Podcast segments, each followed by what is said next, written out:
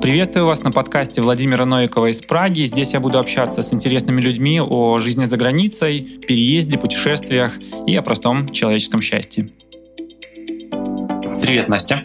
Привет, Вова. Я очень тебе благодарен за то, что ты нашла время и желание присоединиться к подкасту. Это у нас четвертый, четвертый уже выпуск. И сегодня э, будет необычный гость.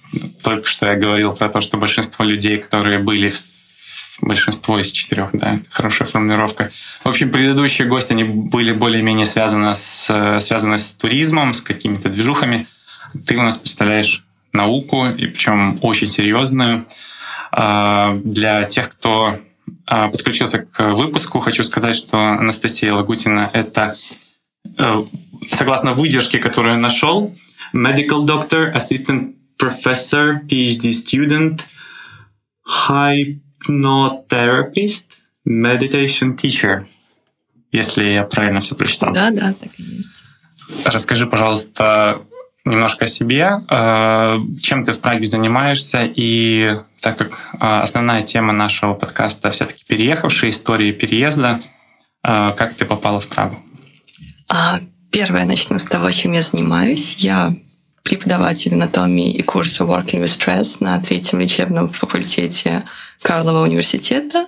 И также я аспирант по специальности нейронаука. То есть я занимаюсь преподаванием, я занимаюсь научными экспериментами, пишу научные статьи и вот тому подобное. Это одна сфера моей деятельности. Другая сфера — это на данном этапе всего коронавируса. Это в основном онлайн-консультации по такому направлению психотерапии, как гипнотерапия — и вот сейчас недавно мы запустили с моим напарником онлайн-школу медитации. Вау.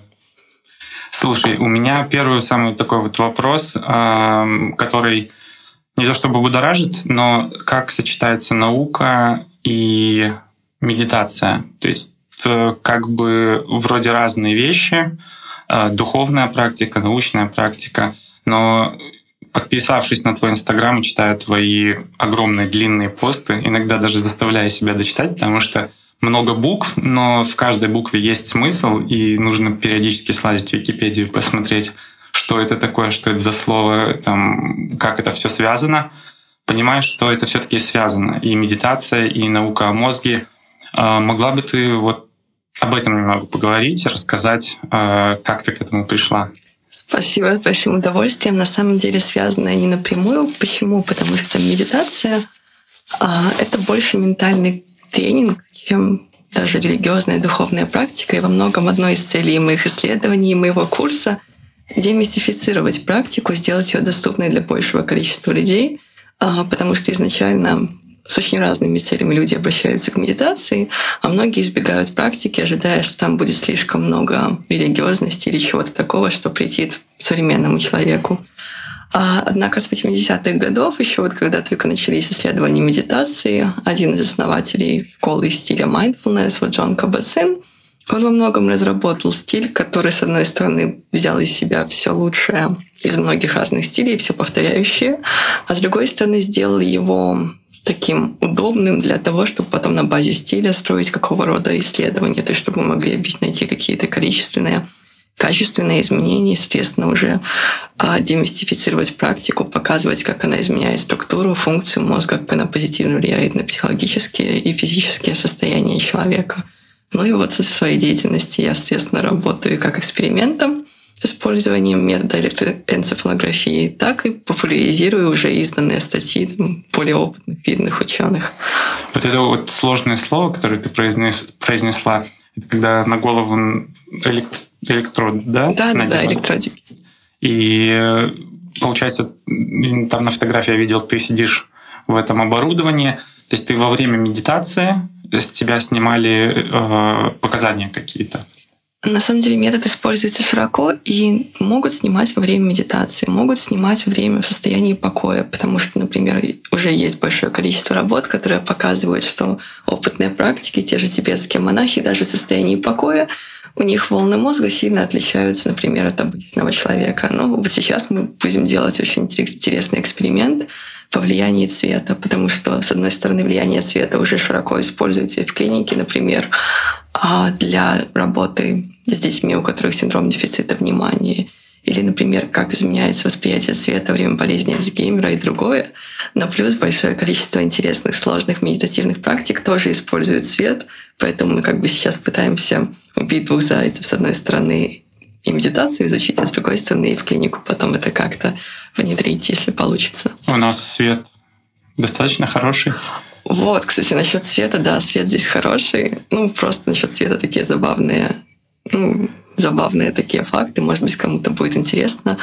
Ну, мне кажется, для бара это менее актуально. Например, вот синий свет на ряде, в ряде станций, например, в Токио и в Лондоне было пару станций, где люди постоянно совершали суицид. И там поставили лампы синего света, и процент снизился на 70-75%. Почему синий цвет, он такой оказывает более успокаивающее действие, человеку уже не так хочется каких-то решительных действий. Но здесь, да, такое... Голубое небо, да, которое да. нас зовет в светлое будущее. Скажи, пожалуйста, а, заметил ли ты за этот год, что больше людей пошли медитировать, обращаться к тебе лично? Я где-то около года назад написал тебе в Инстаграме с вопросом о том, как начать медитировать, куда пойти, что делать, потому что из ряда книг, э, фильмов, подкастов я слышал от людей, которым мне интересно, то, что они медитируют, практикуют и делают это относительно регулярно, кто-то более регулярно.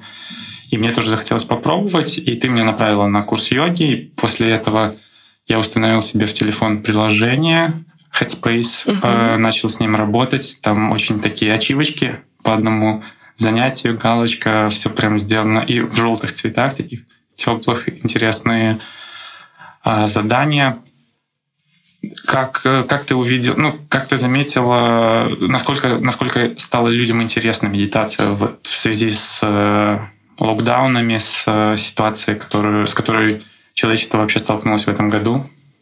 Я бы сказала, что да, с одной стороны усилилась частота обращений не только вот ну, к учителям медитации. Люди сейчас часто потребуются более мощные интервенции, например, консультации психотерапевтов или даже психиатров, чтобы можно было получать какое-то медикаментозное лечение, например, антидепрессанты и прочее. Этот год, конечно, начал лидировать по частоте обращения. Скажи, пожалуйста, извини, перебью. На пальцах объясни разницу между психиатром и психотерапевтом.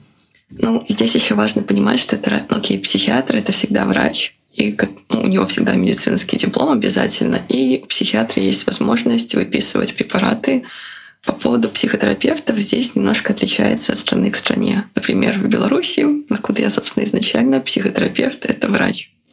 Естественно, он тоже может назначать препараты, однако, кроме, в отличие от психиатра, он использует чаще еще разнообразные вербальные и другого рода интервенции. А плюс психотерапевт часто работает с пограничными расстройствами, психиатр уже с большой, с большими, такими, с большой психиатрией, которую называют, например, шизофрения и прочее. А здесь, в Праге и, в принципе, во многих странах Европы ситуация несколько отличается. Например, психотерапевт — это часто человек без медицинского образования, который, например, закончил он получил специализацию по психологии, а потом еще по медицинской психологии и психотерапии. Поэтому здесь будет всегда немножко разница от страны к стране. Ясно. То есть к первому обращаешься с легкими травмами, а уже а, психотерапевту, э, к психиатру это уже ну, более да, серьезные. К психиатру люди уже обращаются, как правило, когда у них уже ну, практически диагностированная депрессия, например, или произошел сильный нервный срыв и необходимо уже медикаментозная помощь.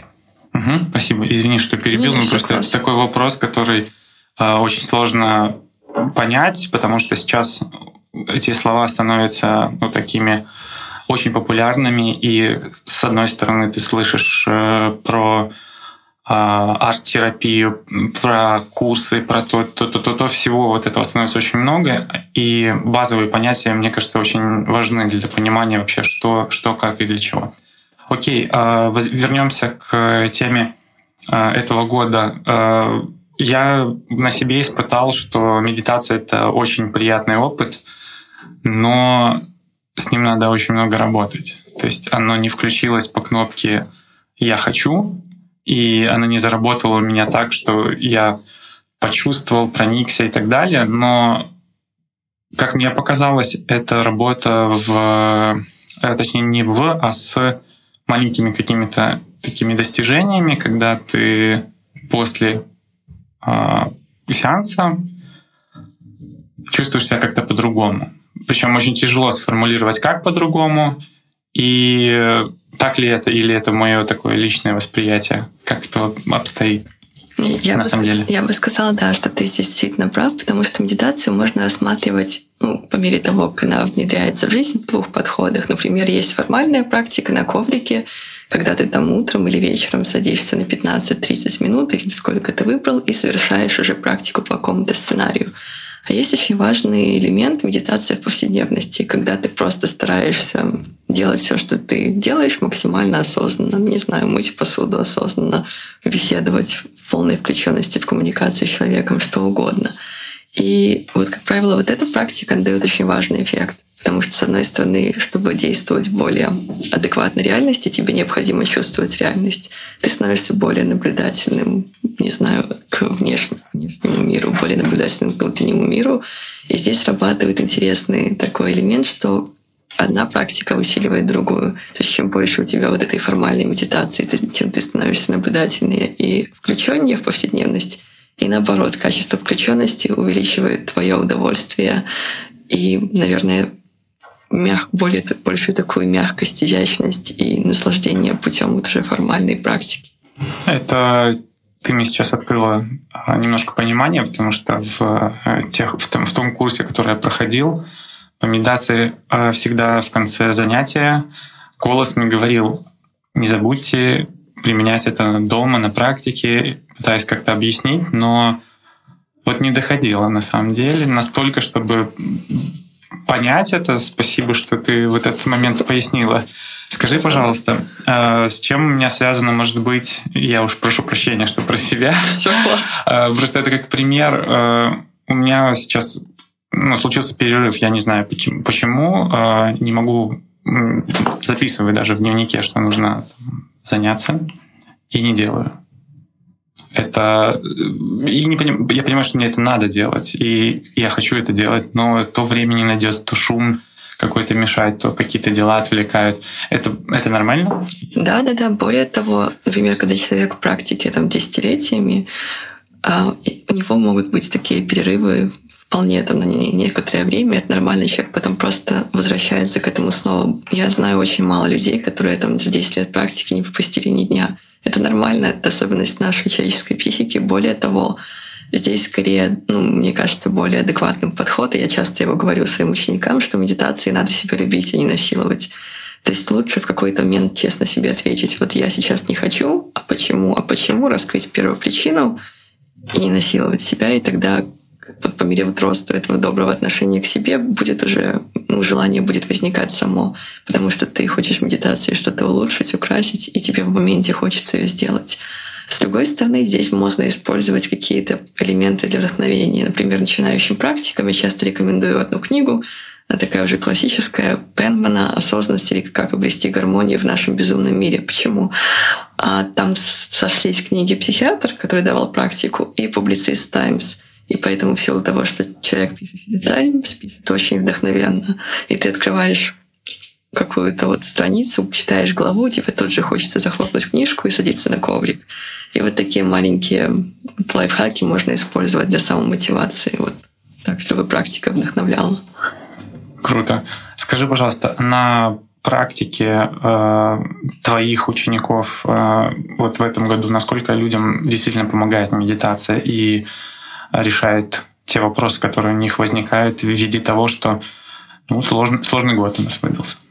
Ну, здесь я согласна. И более того, ну, так получилось, что я начинала свою карьеру, особенно в этой сфере, в Минске, и там меня знают в данный момент лучше, чем здесь. Это естественно, и поэтому все еще очень многие студенты, в том числе и приходящие на курс, и обращающиеся индивидуально, это чаще люди, кто находится сейчас в Беларуси, и многие говорят, что действительно э, ситуация там сложнее, чем здесь, гораздо по всем фронтам.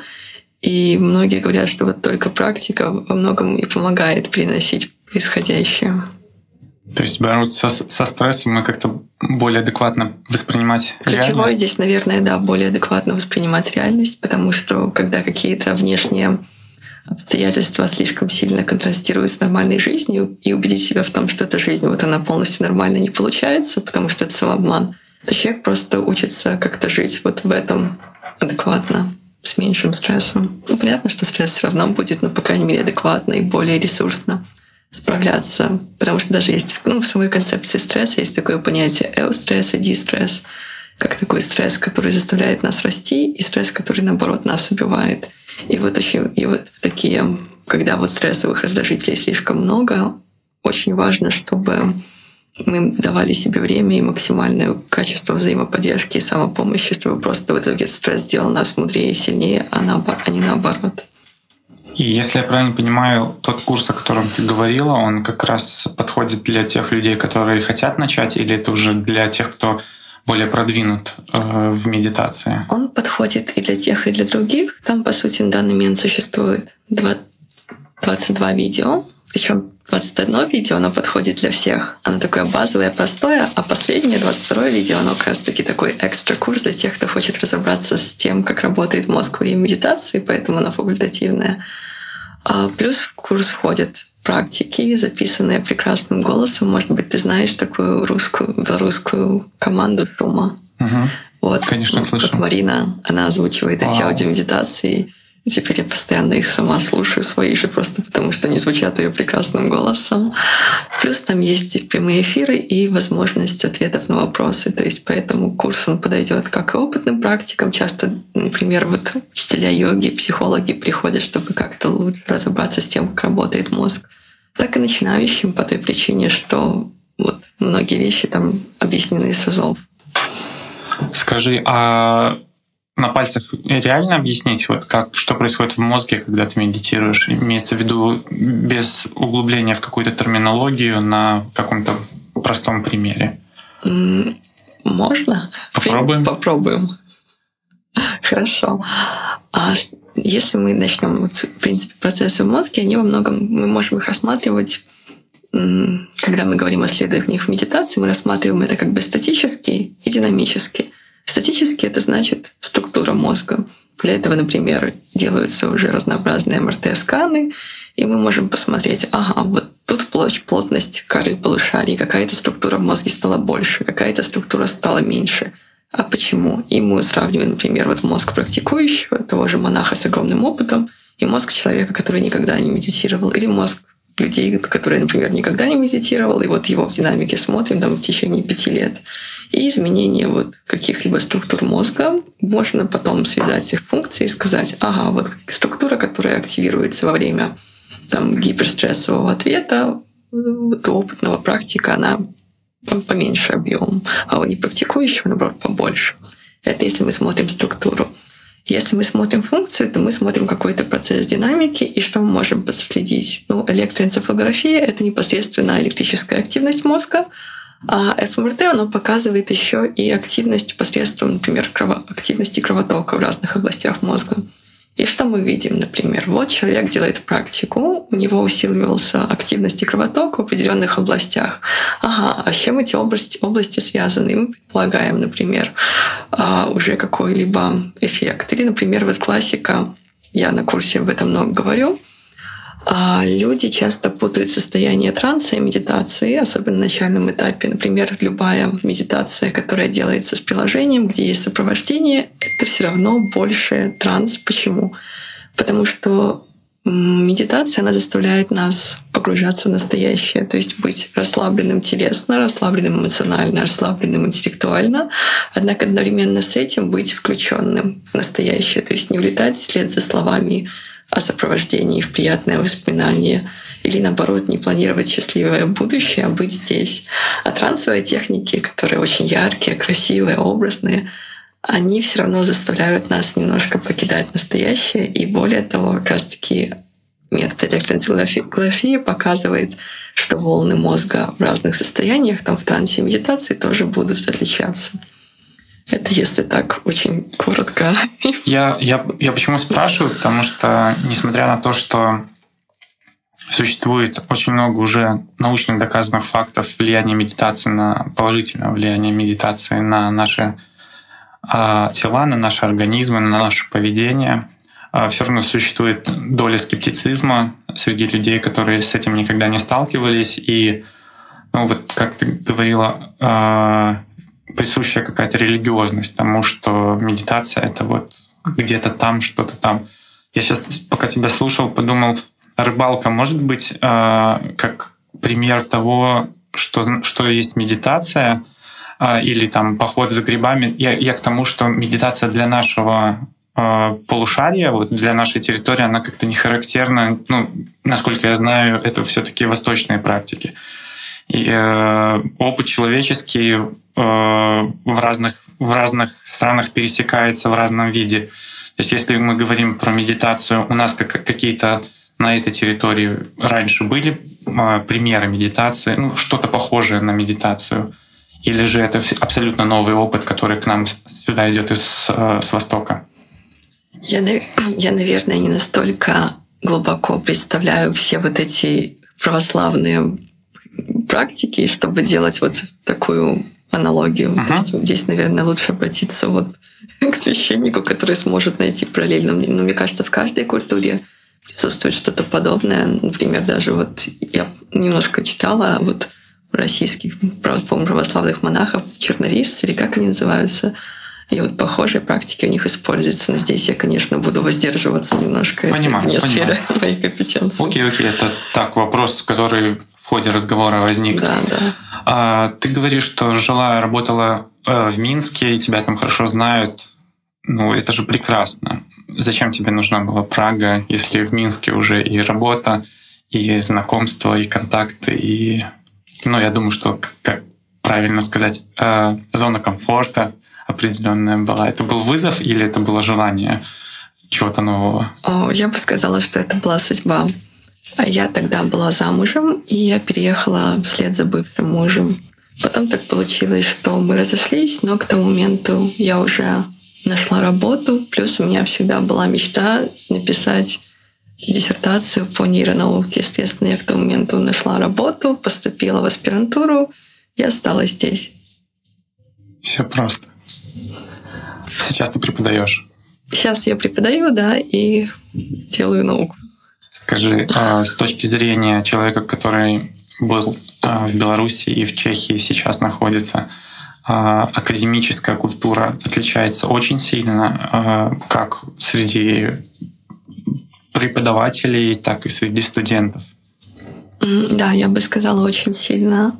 Но здесь еще важно понимать, например, что в Праге есть три медицинских факультета, и, насколько мне известно, первые два более классические, а третий, там, где работаю я, он такой более новаторский.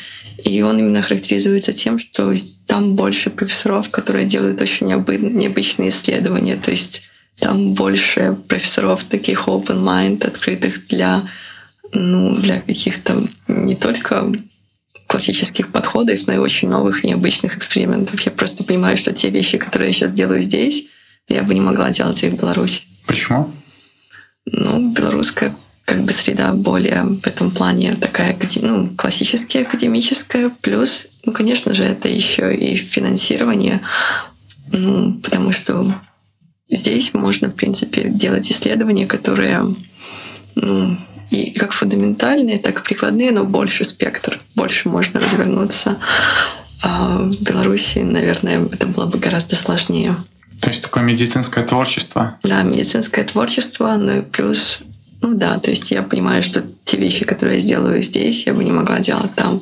То есть все равно бы я уехала просто не, не, невозможно не в Чехию, а куда-то в другое место в поиске вот этих исследований. Я а... думала раньше до Чехии, я говорила причину, по которой я переехала, а так я смотрела, в принципе, PhD в разных странах. Я смотрела в Британии, в Колумбуре были интересные варианты. Смотрела даже Петербург. Там Черниг, лаборатория Черниговской, но все сложилось, как сложилось. И, конечно, я очень рада, потому что ну, ладно, расскажу историю, как я устроилась здесь на работу. Она очень такая волшебная. Ну, я уже знала, что я подтверждаю диплом, знала, что я вот буду поступать на эту программу, и решила написать профессору, которого мне посоветовали, как нейроанатом. Я сама, ну, моя первая работа в медицине была вот именно анатомия и нейроанатомия. Я перечитала все его статьи на подмеде, подготовилась, я не ожидала, что здесь будет по-другому, поэтому делала самое строгое платье. Очень так серьезно отправилась с ним знакомиться. Там появляется такой мужчина в рубашке, в джинсах, в кедах и сворачивает коврик. Говорит, вот я только медитировать закончил. Я говорю, да, а я тоже медитирую. Он такой, да. И мы с ним разобщались на тот момент.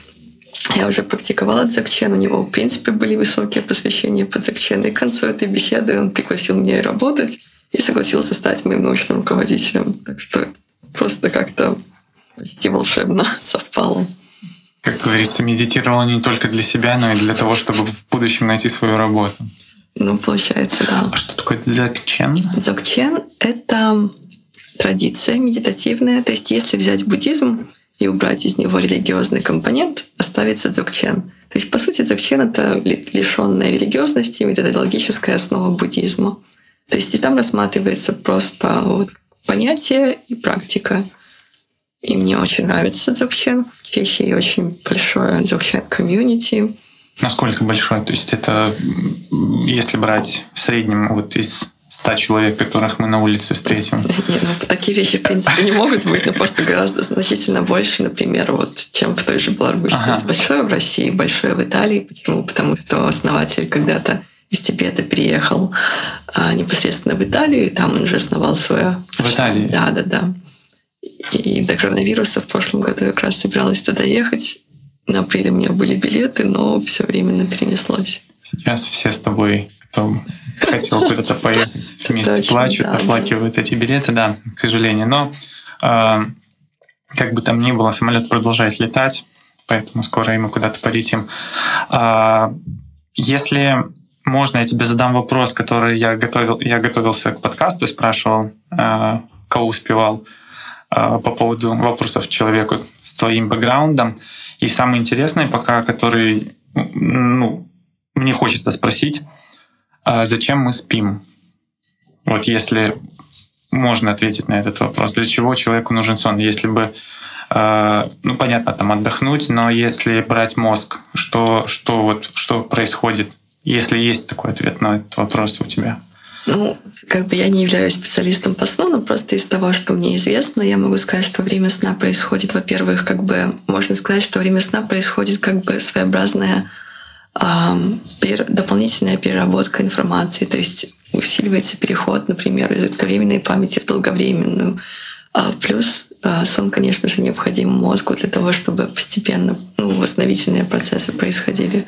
Мы просто обсуждали этот вопрос, и было интересно что ну, мы спим, мозг вроде отдыхает, но там же где-то кто-то сны еще показывает, да, как-то вот это все происходит, то есть насколько он отдыхает, не отдыхает. Поэтому был этот вопрос, я тебе задал. Надеюсь, Юрий, вы получили ответ, а, будете спать спокойно. Хотел еще спросить, как сложно было тебе, когда ты приехала в Прагу, в Чехию, акклиматизироваться в новом обществе и в новых реалиях? А, но дело в том, что я сюда приехала, я была не одна, плюс у меня на тот момент уже было очень много знакомых и друзей, кто переехал. Плюс я достаточно быстро, как я понимаю сейчас, уже по другим историям нашла работу. Поэтому, в принципе, все происходило достаточно гладко. Первый год я еще очень часто летала в Минск, и, в принципе, очень часто путешествовала вокруг, поэтому все происходило очень мягко. Фан. Да, вот когда уже, получается, потом, когда уже случился коронавирус и стало э, перестала, ну, исчезла возможность так часто путешествовать, в том числе и особенно вот туда домой в Минск, конечно, стало немножко так более грустненько, но тем не менее этот опыт мне кажется, это стандартный опыт, который проходит любой иммигрант. Есть сначала это такой эффект «Вау, я переехал, здорово», а потом начинается уже постепенная интеграция, где-то ты скучаешь по близким и прочее. Ну, это я здесь не уникальна, это то, что говорится на каждом, не знаю, на каждом сайте психологически консультирующих людей, которые переехали, то есть стандартный этап. А, а этот переезд а, это финальная точка, или ты еще рассматриваешь куда-то? Как, ну, вот Прага для тебя это уже то место, где тебе хорошо и ты успокоилась, или еще есть какие-то мысли, желания куда-то дальше поехать? Ну, Прага, мне однозначно хорошо в Праге, но я не исключаю, что я могу поехать и куда-то дальше. Хорошо. Я, я, я, я услышал. Я услышал ответ. Теплая или где-то здесь поближе? Наверное, если рассматривать вопросы, вопросы работы, карьеры, все-таки это был бы один из таких главных пунктов, то где-то поближе.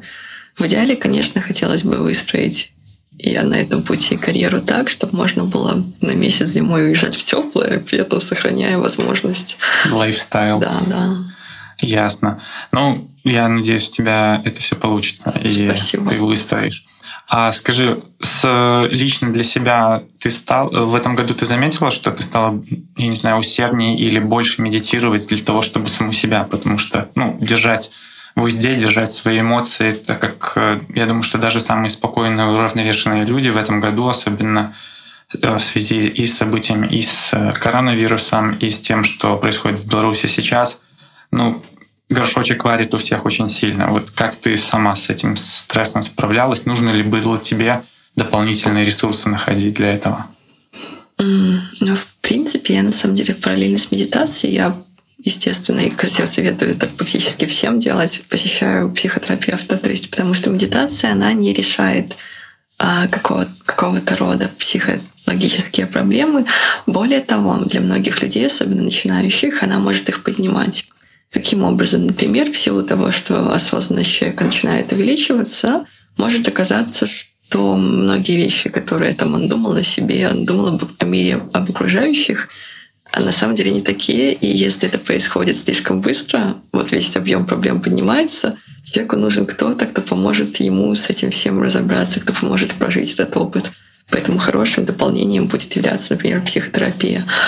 А стала ли я больше практиковать? А, возможно, по той причине, что мы сейчас все сидим дома, соответственно, времени у нас становится больше, и можно позволить себе делать более длительные практики или более такие а продолжительные по времени, чем раньше. Понятно. Оказывается, локдаун и сидение дома может еще и ну, дать вот этот ресурс для да, этого. более того, например, сейчас работоспособность сильно повысилась. Почему? Потому что до этого есть задачи, которые и так, и так придется решать. Но когда ты сидишь и не можешь никуда ездить, и не можешь идти проводить как-то время светским образом, ты садишься и делаешь, потому что дела никуда не денутся. Ты понимаешь, что потом, когда появится возможность там путешествовать снова, будет сложнее себя за них усадить, и хочется это время использовать. Да. А скажи, сталкивалась ли ты с каким-то э, негативным опытом или с негативной реакцией людей, когда ты рассказывала про, про ту же медитацию, про практики, чтобы человек как-то ну, прям вот негативно к этому относился, без, э, без желания даже понимать. Потому что у меня пару раз это было, когда люди ну, не пальцем у виска крутили, но так что-то не так с этим человеком, ну, о чем он говорит. Дело в том, что я практикую уже 15 лет. И получил... 15 лет? Да. Я начала практиковать, когда мне было 15. Я пришла... А как ты об этом узнала? Ну, кажется, 15 лет назад э, это довольно-таки давно, это 2005 год. Ну да, но тогда у медитации как раз-таки еще был более такой духовно-религиозный бэкграунд, и я вот искала ответы на вопросы, которые такие экзистенциальные. 15 лет. Да, и вот как-то что-то религия мне не очень понравилась. А разные, начала пробовать разного рода практики, западные, восточные. В итоге остановилась на йоге. Йоге мне понравилось. Почему йога пришла не только с позиции тела, а с позиции больше медитации. Но слава богу, что тогда у меня был какой-то здравый смысл, и решила, что медитация хорошо, но надо бы еще разобраться с мозгом. И поэтому поступила в медицинский университет. Ну вот с тех пор как-то вот это параллельно и шло. Просто я очень давно это копаю. Ага. То есть это тебя... вопрос о том, что ну, то есть в силу того, что я давно этим занимаюсь, то как-то люди, которые задают эти вопросы, они уже настроены с интересом. А сама я редко кому-то это доказываю. Зачем? Ну, нет смысла. Это очень классная фраза ты сейчас сказала, потому что мне понравился анекдот. Как вы так живете такой спокойной жизнью? Я перестал вообще с кем-то спорить. Да ладно, не может быть. Ну, не может быть, значит, не может быть. Точно. это вот хорошо знать это, но чем больше вспоминаешь, как ты говоришь осознанно, включаешься в разговоры, когда в, этой, в осознанном разговоре вот эта вот мысль всплывает, так вдыхаешь, ну, хорошо. И становится немножко и тебе спокойнее, и тому, кто напротив тебя. Но это не такая, не такая, не такая простая задача, как казалось бы. Но здесь, с другой стороны, это к вопросу о тех же границах, чтобы окружать себя приятными, близкими по духу людьми, с которыми не нужно ничего доказывать. Это просто очень, кстати, это очень важно для вот душевного благополучия, особенно в такой период. Однозначно, однозначно. Вот этот круг общения, когда люди разделяют, а даже если не разделяют, то просто с пониманием относятся да. и в то, куда им не интересно, не влазят. Да. Я не знаю, но в этом году э, у меня очень много знакомых, они потихонечку начинают внедрять вот эти практики, и этого становится прям в, в жизни больше, потому что слово медитация мне только единственное, знаешь, страшно, что э, чтобы это не стало какое-то такое вот прям ну ругательное слово, э, когда ну там медита вот э, это такая медитационная практика была, вот, знаешь, когда это звучит без немножко без понимания того, что что что в это в это вкладывается. А, потому что, ну, где-то где это мелькает э, ну, вот для... в тех же инстаграмах и в соцсетях, когда это такое, знаешь, мейнстрим, это вот, наверное, так назвать можно. Ну, вот для этого мы курс с напарником и делаем, ну, для того, чтобы, ну, а, для того, чтобы немножко демистифицировать, и люди поняли, что часто это сложнее, глубже, интереснее, чем кажется на первый взгляд. По сути, такая же вещь произошла с йогой. То есть я по, по своему первому роду деятельности я с 2009 года преподавала йогу. А сейчас я делаю это редко, только для друзей или только для давних клиентов, или только если по заказу надо написать какую-то большую там, программу. Почему? Потому что тоже стало мейнстримом. Ну, как бы есть другие виды деятельности, но как бы сейчас это стало мейнстримом, и я от этого ушла. Могу понять, да. Я, я поэтому тебе, ну, кому, кому как не тебе вот этот посыл, это даже больше не вопрос, знаешь, как а посыл э, того, что я того, что я вижу. И если же брать э, те же англоязычные подкасты и книги, которые или фильмы читают, э, насколько мы отстаем от э, Америки в плане вот, это, вот этих практик, когда у них йога и медитация, по-моему, там уже, ну, если не все, э, селебрити, которые известны не просто какими-то там, песенками, а действительно что-то делают в этой жизни, а, они уже давно говорят о том, что медитация и йога — это часть, часть жизни уже стала для них. Мы насколько вот мне кажется, сейчас благодаря тому, что все ушло онлайн, мы не отстаем. Не отстаем. Потому, потому что любой контент, он уже доступен всем. Ну, смотри, это сейчас... как, как со знаниями. Знания доступны всем, но насколько люди вот к этим знаниям приходят. Ну вот, собственно, поэтому есть практики, например, типа mindfulness, которые адаптированы для массового человека. А есть те же практики тантрические, зокчен, шривити и другие, которые сложные, в которых надо разбираться и тратить на это годы. И раньше такого рода традиции были закрытые, а сейчас нет. Почему? Просто не сложно и никому не надо. Это вот как базовая, не знаю, математика четвертого класса и выше. Uh-huh. И это здорово, что всегда будут практики, которые такие быстрые решают простые вопросы дают быстрые эффекты, а будут практики для тех, кто захочет уйти в глубину, и это нормально. Ну, то, что разные люди, и кому-то нужно полное погружение, кому-то нужно такое более простые вещи. Ничто не лучше, ничто не хуже, но как бы и не, неправильно называть медитацию только вот одно, одного рода практики и называть другие, но просто всегда важно помнить, во многом на курсе я это тоже напоминаю, что окей, вот эта вот поверхность, но это не совсем не все, что можно открыть, а вот можно идти туда. Я не являюсь там духовным учителем, я не учу такого рода практикам, но просто показываю людям, что а можно еще немножко покопать, поискать. И с одной стороны, да, медитация это просто и доступно уже сейчас, а с другой стороны, это очень объемно, очень многообразно, и вам хватит а, практики на всю жизнь.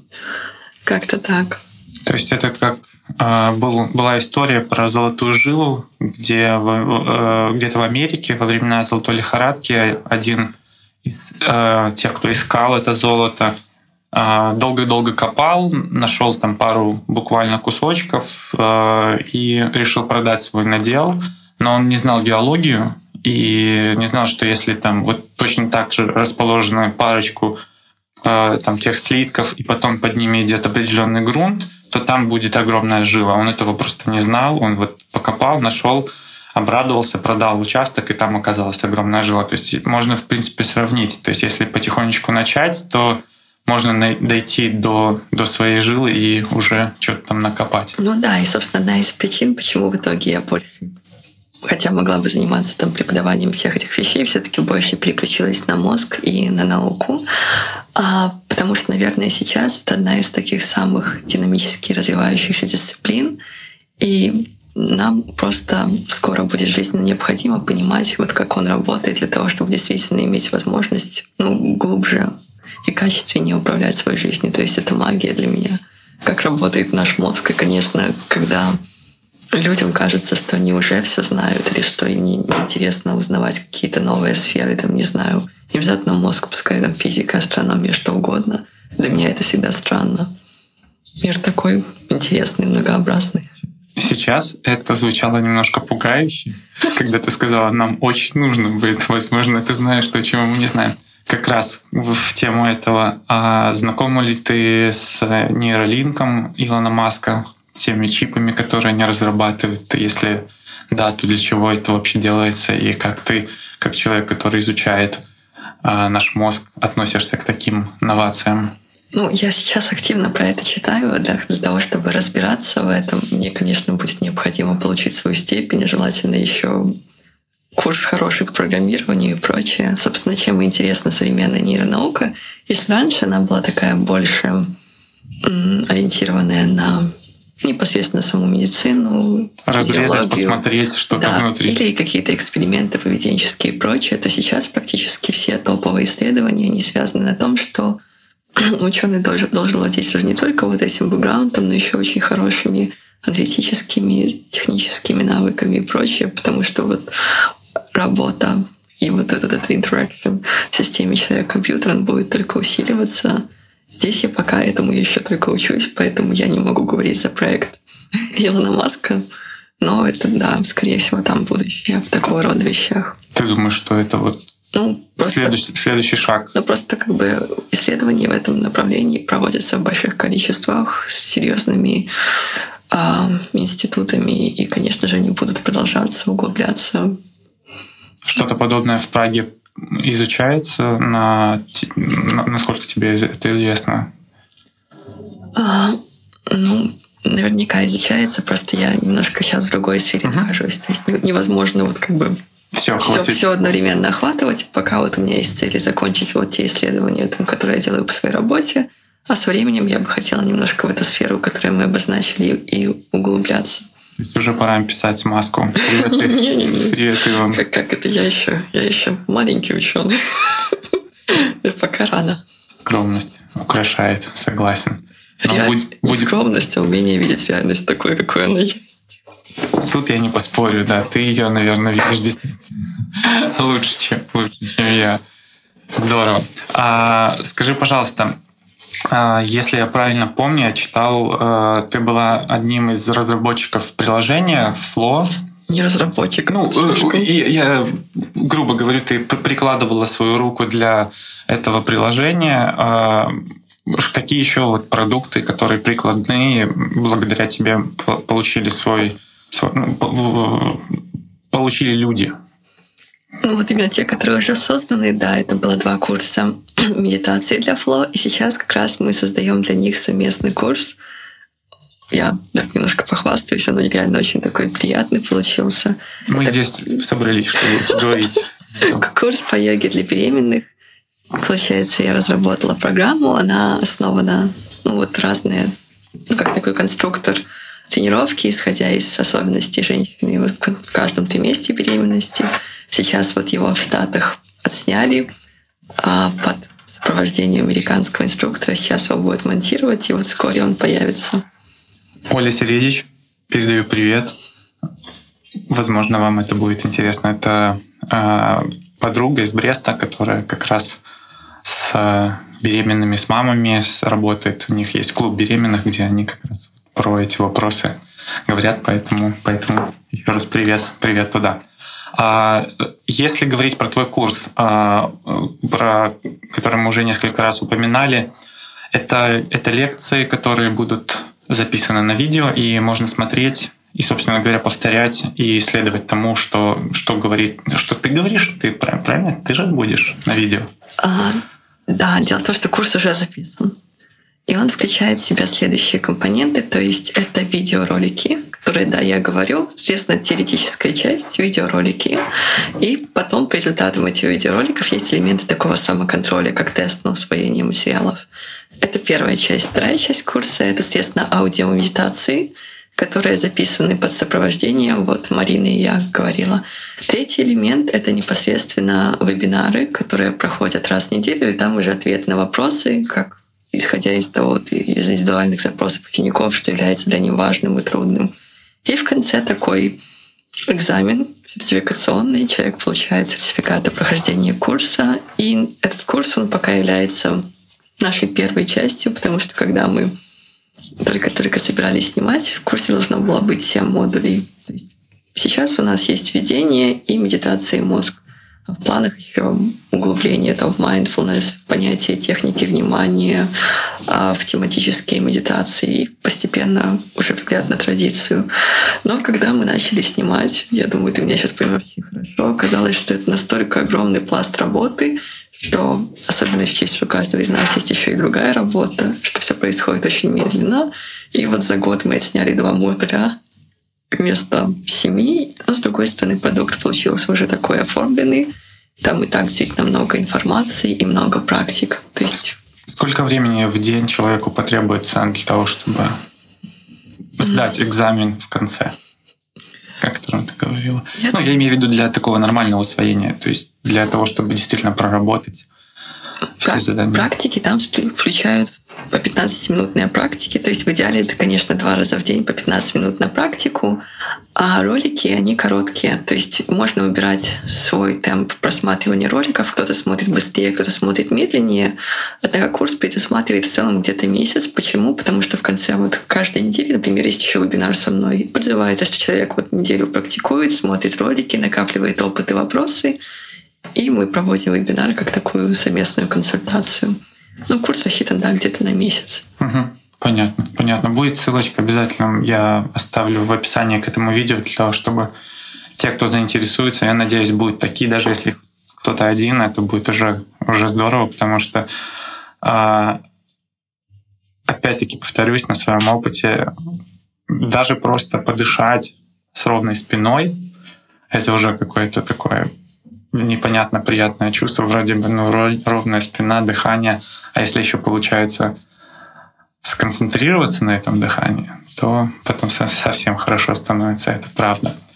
А, Спасибо. И, ну, тут, тут даже не, не, не как-то мне, мне тебе надо говорить спасибо, потому что и именно, наверное, благодаря тому контенту, который ты публикуешь у себя в Инстаграме, хоть делаешь это не не часто. Это сейчас я такой укор такой, да. Я буду чаще. Вот. А, именно поэтому я тебе написал а, вот год назад, и вот сейчас мы сидим и записываем этот подкаст, потому что а, когда у меня все-таки более такая, знаешь, рациональная вещь э, в голове живет по отношению к практикам, и ну не то чтобы я там неверующий человек или что но я люблю находить какое-то объяснение именно научное, знаешь, чтобы понимать, что, а, да, действительно, хотя я очень далек от науки, я человек лингвистически подкованный немножко, но с э, биологией или анатомией, ну, это далеко. Но когда я читаю информацию, которую mm-hmm. дает человек, особенно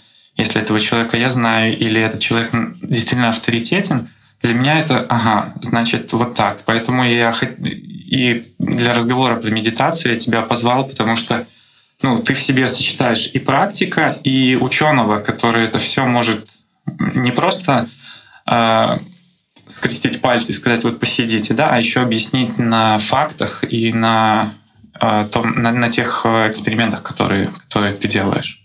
Спасибо большое. Вот. Это я тебе хотел сказать. А, такое еще, еще, еще, еще одну, еще одну благодарность.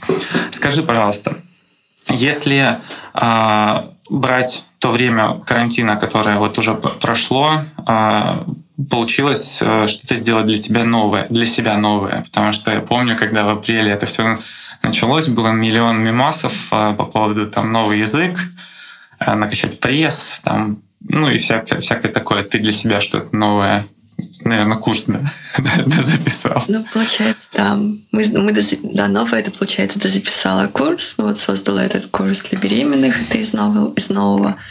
А так все тоже, потому что ну, в этом плане мы с профессором часто шутим о том, что жизнь быстрая, наука медленная. То есть между тем моментом, когда ты придумаешь эксперимент, начнешь его делать, а, получишь результаты, сделаешь статистику, напишешь статью, потом подашь, потом статью могут много раз отправлять на добавление. То есть это может пройти год просто над одной статьей, дай больше. И поэтому ты просто вот изо дня в день медленно, кропотливо над этим работаешь. И для меня, наверное, вот когда я, в принципе, начала этим видом деятельности заниматься, стала такой хорошая прокачка терпения. Потому что до этого, когда ты работаешь индивидуально, консультируешь как терапевт, или ведешь какое-то занятие или курс, ты видишь ментальный эффект, то человек человеку стало легче, он благодарит тебя и прочее. И это очень такая мощная обратная связь. Ты делаешь это снова и снова. А в такого рода работы ты делаешь, ты понимаешь, что ты можешь получить результат, а можешь не получить вообще. И вот здесь всегда важно понимать и иметь глубинную далекую цель, зачем ты это делаешь, чтобы просто в моменты трудностей, когда не получается, когда надо пересчитывать что-то, а продолжать. Ты сейчас сказала глубинную цель.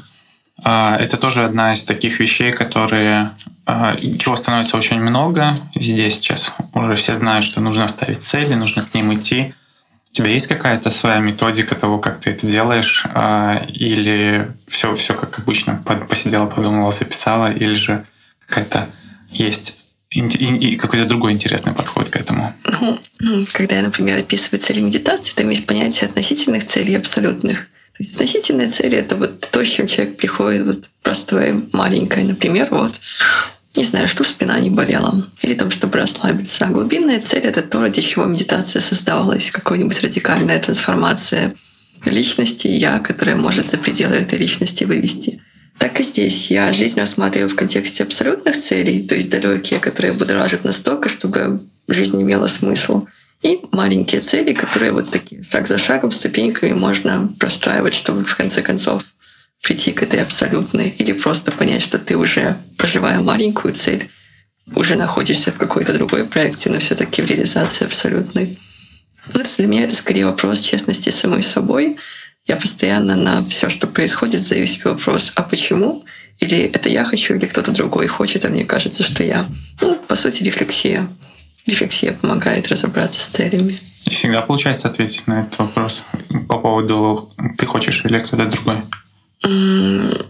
Ну, часто да. Часто да. Если нет, я понимаю, что я не хочу на него отвечать. Я даю себе, я вижу, что ага, я не хочу на него отвечать сейчас, это честно. Я отвечу на себя на него позже. Ага, лайфхак. Да. Лайфхак, который, да, да, да. Кстати, я думаю, у тебя же тоже был этот опыт практики с гвоздями. Мне кажется, вот гвозди — это такой очень хороший экзамен на честность. Гвозди мне, мне, это, мне, мне они понравились. А, потому что я люблю э, не то чтобы экстремальные, но какие-то вот такие штуки. Ну, сейчас я занимаюсь, мы плаваем в холодной воде. Это год назад приблизительно, там, э, посмотрев несколько видео Вим Хофа, угу. это Айсмен, ты слышал про Да, конечно. Слушай, а какое у тебя к нему отношение? Ну, то есть вот то, что он показывал, что его действительно подключали там, к аппаратам и анализировали его состояние, когда он во льду находился. Это действительно вот он может мозгом управлять своей иммунной системой? Или чуть-чуть мистицизма какого-то здесь есть? Ну, всегда есть какие-то, условно говоря, всегда есть нормы, и всегда будут какие-то показатели, отклоняющиеся от нормы. Но лично для меня, там, особенно как для женщины, такого рода практики я считаю не очень подходящими. Я могу тебя понять. Да, поэтому... Да, Ясно. Ну, э, я все-таки продолжу э, по поводу этой практики. Это вот гвозди, это для меня сопоставимо с холодной водой. Потому что приблизительно такой же эффект достигается, потому что э, если гвозди, они только в ступни тебя поднимают, да, снизу вверх, то здесь ты весь на гвозди ложишься, особенно сейчас, когда температура воды там 5-6 градусов, да, естественно, там с, с подготовкой это не так, что пошел, прыгнул и что-то произошло, или что-то пошло не так, в полном, в полном понимании, что делаешь. И вот эти вот э, практики мне помогли э, принимать быстрые решения. То есть, если раньше там, ну, ногу, там, что ай, холодно, может, сегодня не идти, то есть сейчас просто приходишь и пошел. То есть это вот, вот, вот одна из таких практичных вещей, которые, которая, мне, которая мне помогла. А гвозди это было, ну, это было супер впечатление. Это было на холоде и с красивым видом. Да, да, да. Мне, мне понравилось очень. Ты часто практикуешь? У меня своя доска есть, да. То есть раньше было чаще, сейчас немножко пореже.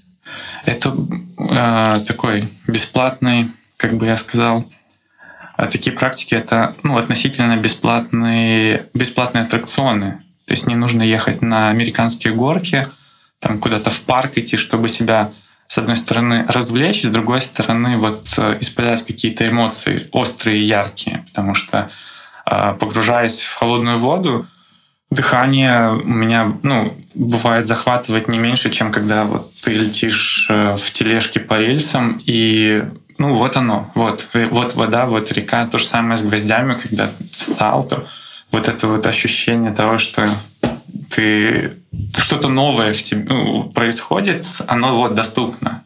Для меня гвозди это другое. Для меня это скорее такой вот возможность увидеть, как действительно сознание способно вот способна убрать, как, как можно управлять сознанием более тонко. Ну, потому что, например, когда человек, например, медитирует на коврике или, например, даже занимается той же практиками йоги, все равно как бы состояние более комфортное, и там всегда есть такая, что ли, доля вероятности, а вдруг ты немножко не доделываешь на сто процентов. На гвоздях такого не получится. Либо ты сделаешь качественно, то есть у тебя есть присутствие, боли нет, либо ты не сможешь успокоить свой ум и будешь мучиться. Вот поэтому для меня это такой очень чистый срез состояния. Ну, как экзамен на качество практики.